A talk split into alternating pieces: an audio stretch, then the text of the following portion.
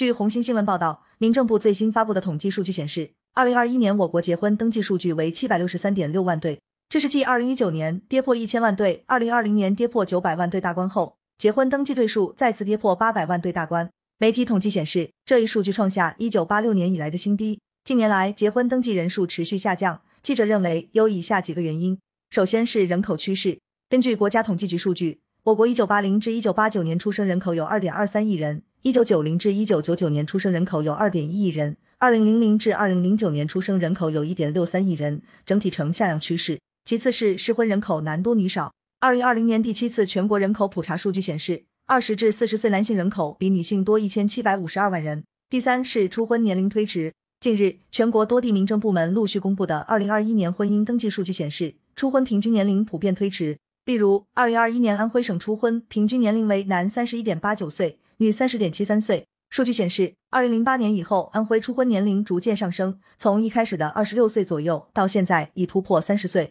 第四是房价和彩礼等经济因素，房子是结婚的首要条件。虽然有一部年轻人可以接受租房结婚，但在大城市房租价格也高起，现在也有很多年轻人希望买房结婚。一些年轻人由于买不起房，只能选择推迟结婚。在部分农村地区，彩礼金额高，也导致很多年轻男青年结不起婚。并且，往往越是偏远、经济不发达的地方，彩礼要的越高。第五是社会竞争激烈。根据教育部数据，二零二二届高校毕业生规模预计达到一千零七十六万人，同比增加一百六十七万，规模和增量均创历史新高。近年来，许多大学毕业生选择慢就业，如果没有稳定的经济收入来源，结婚生育意愿自然会降低。另外，随着经济社会的发展，年轻一代的婚姻观念已经发生改变，这也是结婚登记人数下降的原因之一。与父母辈相比，越来越多的年轻人把单身视为一种正常的生活选择。三十多岁了还没结婚，在年轻人中已经见怪不怪。我国结婚登记对数在二零一三年达到一千三百四十六点九三万对，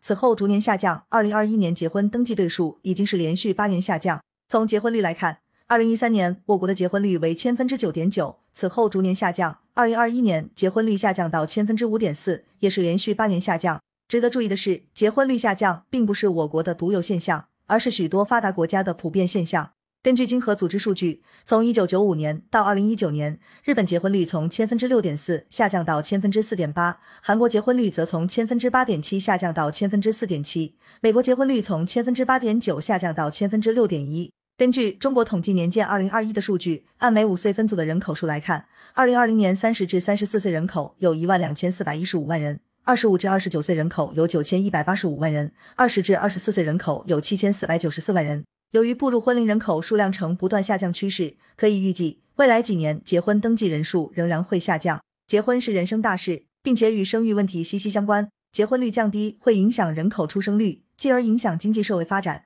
我国出生人口从二零一七年到二零二一年已经是连续五年下降，背后原因是与结婚登记人数不断下降分不开。面对结婚人数和出生人口下降的局面，政府部门需出台相关政策措施，鼓励年轻人结婚生育，包括积极出台相关政策，降低年轻人的住房成本。此外，社会各方也需要引导年轻人树立积极的恋爱观、婚姻观和家庭观，共同关心适婚人群的婚姻问题，积极创造有利条件，让更多的适龄人群走进婚姻，建立家庭。感谢收听羊城晚报广东头条，更多新闻资讯，请关注羊城派。